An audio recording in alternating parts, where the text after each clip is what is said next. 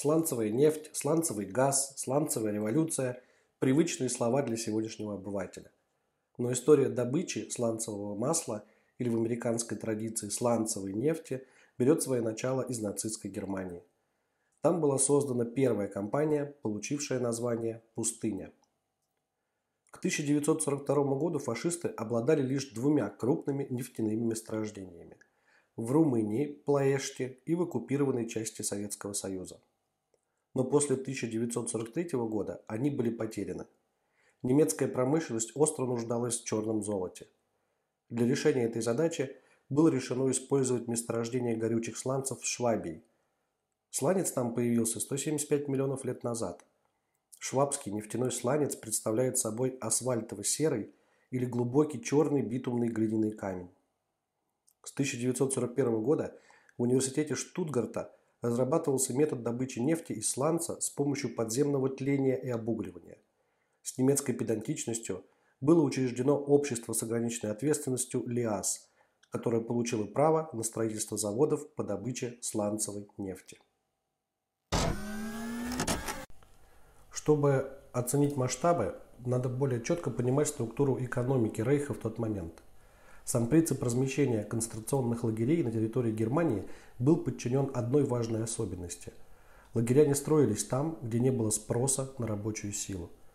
Как только поступал запрос от частной компании или государства, центральный лагерь основывал свой филиал поблизости. Если нужно было разгружать транспорт, основывался небольшой рабочий лагерь. В случае наступления сигнала предприятия строили филиал большего размера, насыщали его рабочей силой. Если было необходимо работать в поле, также строился филиал основного лагеря. Отметим, что на сланцевом рынке не только компания ЛиАЗ разрабатывала эту технологию, но существовала конкуренция. Еще как минимум 5 компаний включились в процесс переработки и добычи. В 1943 году в Фромерне был построен первый завод, затем был введен в строй завод в Шерцингене. Еще было построено около 10 заводов с филиалами концентрационных лагерей. Я указал в скобках название завода и филиал, филиал лагеря слева. Однако к 1944 году работали всего 4 завода из 10, и это было связано с трудностями обустройства предприятий в условиях бомбежек, которые не щадили самих немцев и узников. На практике – для получения одной тонны топлива было необходимо израсходовать 35 тонн сланца. Двигатели машин перерабатывали подсланцевое топливо. Эффективность труда на заводах по добыче была крайне низкой. В распоряжении заключенных лагерей было только ведро и подобие лопаты. Механизмов не использовалось. Везде ручной труд. Очень высокой была смертность среди узников – поэтому главным лагерям приходилось направлять дополнительные группы рабочих. Рассмотрим эффективность завода компании Steinöl в местечке Вельфенбютель. При постройке предприятия был использован указанный мной выше принцип. Центральный лагерь в Нойенгамме создал свой филиал в Шанделла.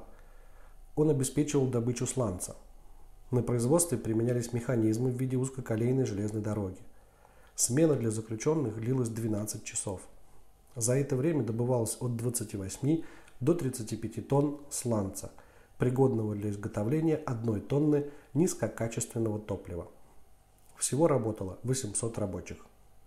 Однако даже при таких усилиях всеми заводами вырабатывалось 5 тонн топлива в день.